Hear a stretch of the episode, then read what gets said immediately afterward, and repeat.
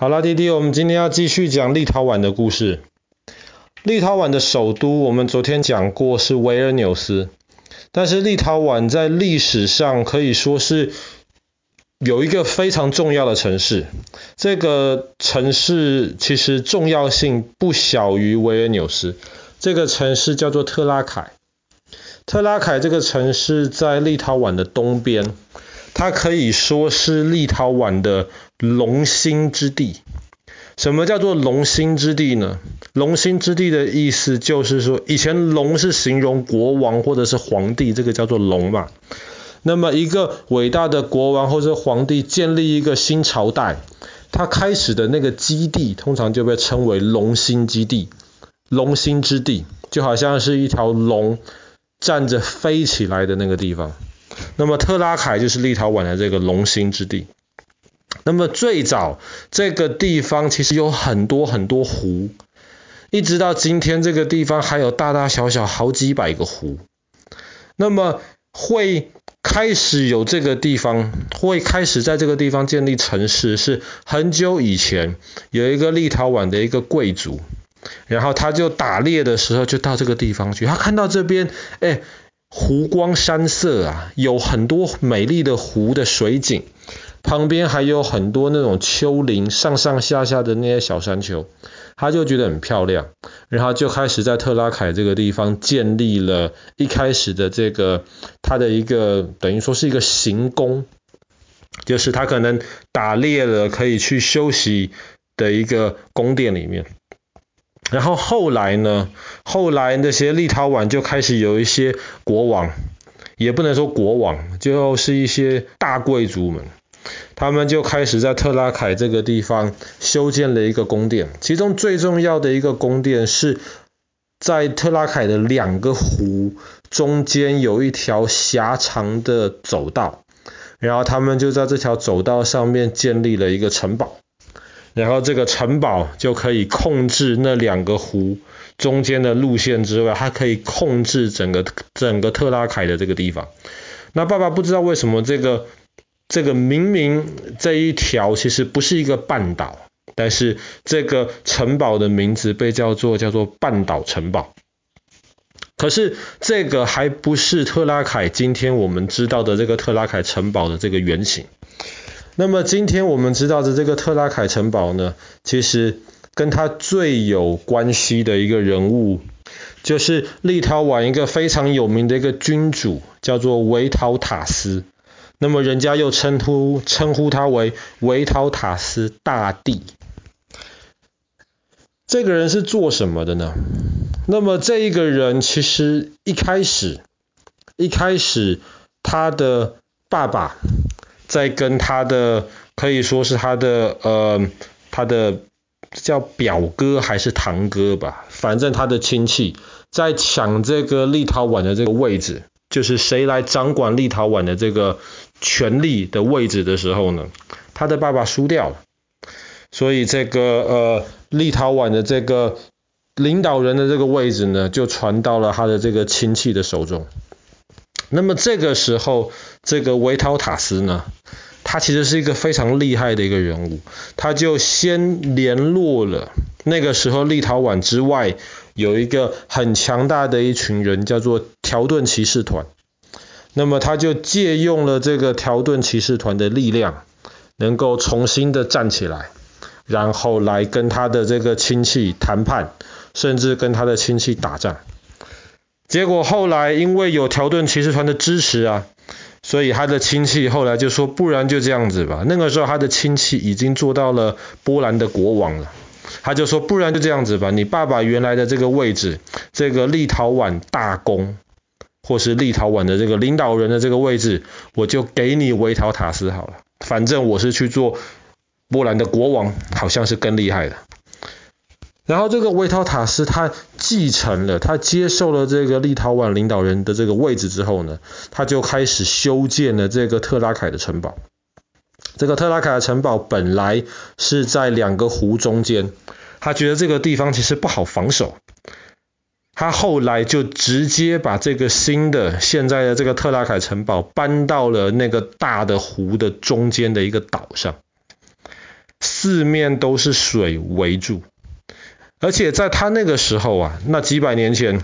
六七百年前，那个湖的水面其实是比现在还要高的，所以那个城堡其实被保护得很好。那个护城河，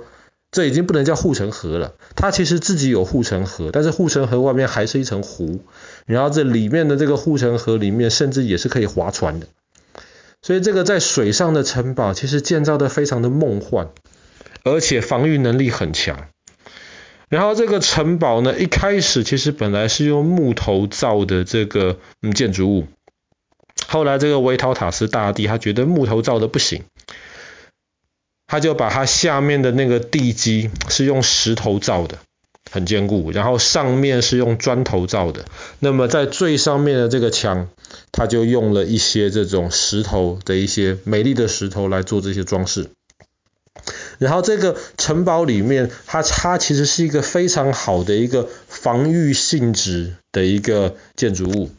但是同时呢，虽然那个时候立陶宛的首都其实已经在维尔纽斯里面了，但是它其实平常还是住在特拉凯的这个城堡里面。所以那个时候立陶宛实质上的首都其实就是这个特拉凯，它的城堡里面还有它的这个宫殿。然后它这个宫殿其实设计得很巧妙，在城堡里面有很多的这些走廊，那么你可以很轻易的不要经过宫殿，避开宫殿，然后透过走廊从城堡的一边到其他的地方去，这样子这个维陶塔斯大帝当他在处理一些公事的时候，就不会有人去烦他。但是每个地方又都是离宫殿很近，当他需要谁的时候，大家又可以很容易的到这个地方，到宫殿里面去见这个大帝。后来，后来，当他的势力越来越稳固的时候，他就不甘心让条顿骑士团继续来帮他了。这个时候，他就反而去跟他的这个亲戚，跟这个波兰国王合作。他们后来就决定。我们要完完全全的征服掉这个条顿骑士团，因为这个条顿骑士团后来他们也是看到这个特拉凯城堡盖得这么漂亮，哇，立陶宛的的这个地方这么的富有，他们就常常要过来抢这个呃立陶宛的这些财富，所以后来这个维塔塔斯大帝他就决定不行，我要跟我的波兰合作，后来他们就在坦能堡这个地方。然后跟条顿骑士团打了一场大仗，这场大仗可以说是整个欧洲历史上面，至少是在历史上面最大规模的骑兵的战争，双方都是好几千匹马这样子摆出来，然后在坦能堡这个地方打一场大仗。当然后来第一次世界大战的时候，我们知道在坦能堡又打了一场大仗，那个时候是德国跟苏联之间。所以这个维塔塔斯大帝的这一场就叫做第一次坦能堡大战。这场大战的结果，他们顺利的打败了这个条顿骑士团，从此这个条顿骑士团就一蹶不振，他们再也没有实力威胁到这个波兰跟立陶宛的这个同盟。可是也是因为这场仗打赢了，所以后来特拉凯的这个城堡在军事上面的意义。就变得越来越小。以前这个城堡本来是为了要防守、抵抗这些呃这些周围的敌人的，特别是条顿骑士团。可是后来仗都打赢了，那么这个城堡就变得没有那么重要了。后来甚至当立陶宛跟波兰结合在一起，变成波兰，那么这个这这个王国的这整个重心就被迁到了维尔纽斯以及波兰的这个 k r a k o。我们接下来讲波兰会讲到这个 k r a k o 的故事。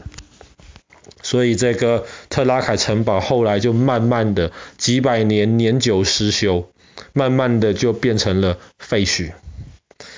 可是，虽然这个城堡曾经变成了废墟谷，但是后来当立陶宛的这些老百姓，他们他们要重新找回自己的历史、自己的文化的时候呢，哎，大家就觉得这个地方实在是太重要了，它是我们的龙兴之地。像爸爸刚刚说的，这个维陶塔斯大帝就是透过了控制这个城堡，然后建立了这个立陶宛当时非常非常庞大的这个国土。所以后来他们就决定要重建这个城堡。其实一开始苏联人、德国人他们都有在帮忙参加这个重建的工作，但是这个工作一直是到后来立陶宛独立了之后才完全完成。那么今天这个城堡其实还是很漂亮，还是被这个湖水环绕在水中间的这个城堡。那么它也是可以说是立陶宛最知名也最受观光客欢迎的这个地方。好啦，那么我们今天的故事就讲到这边，立陶宛的这个特拉凯城堡。